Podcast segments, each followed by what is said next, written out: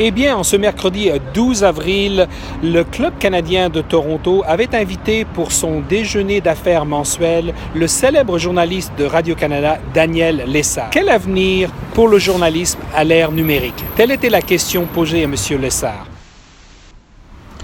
Les déjeuners d'affaires du Club canadien de Toronto ont habituellement lieu dans un magnifique salon de l'hôtel Fairmont Royal York.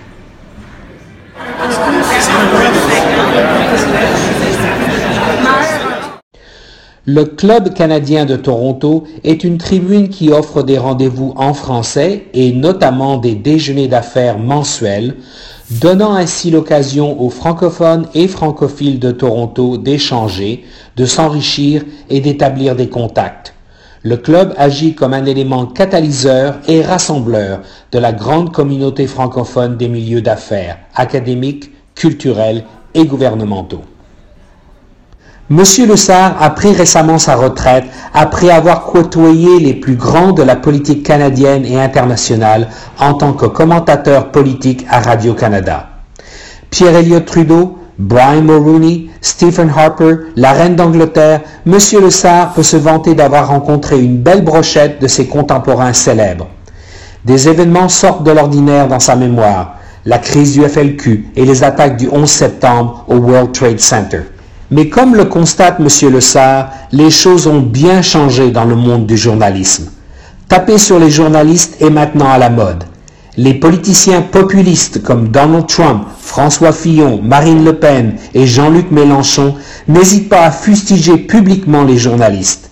Et comme le souligne M. Le Sart, taper sur les journalistes, ça marche en politique. M. Le Sart estime aussi que le journalisme sérieux est en danger.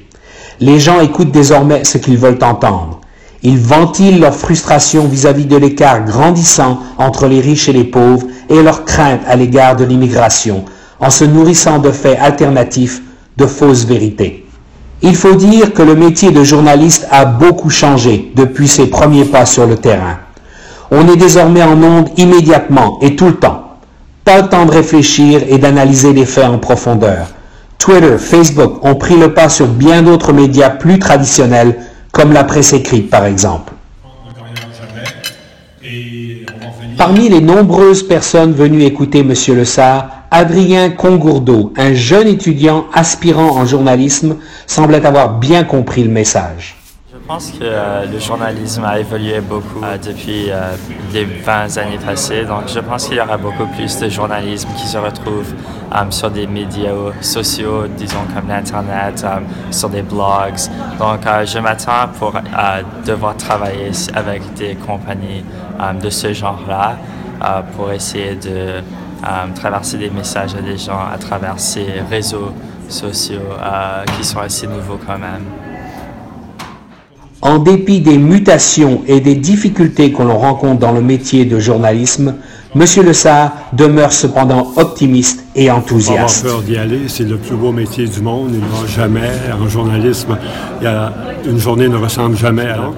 Euh, par contre, il faut, il, faut, il faut avoir les nerfs solides, il faut avoir euh, il ne faut pas avoir peur parce que les journalistes n'ont plus la cote, ils sont souvent visés, euh, ils sont souvent bousculés. Il ne faut pas avoir peur de poser les vraies questions, euh, il ne faut pas avoir peur d'être audacieux, il ne faut pas se laisser intimider. Mais si vous avez envie d'être journaliste, allez-y, c'est le plus beau métier qui existe. C'était Xavier Lambert pour Choc FM 105 ans.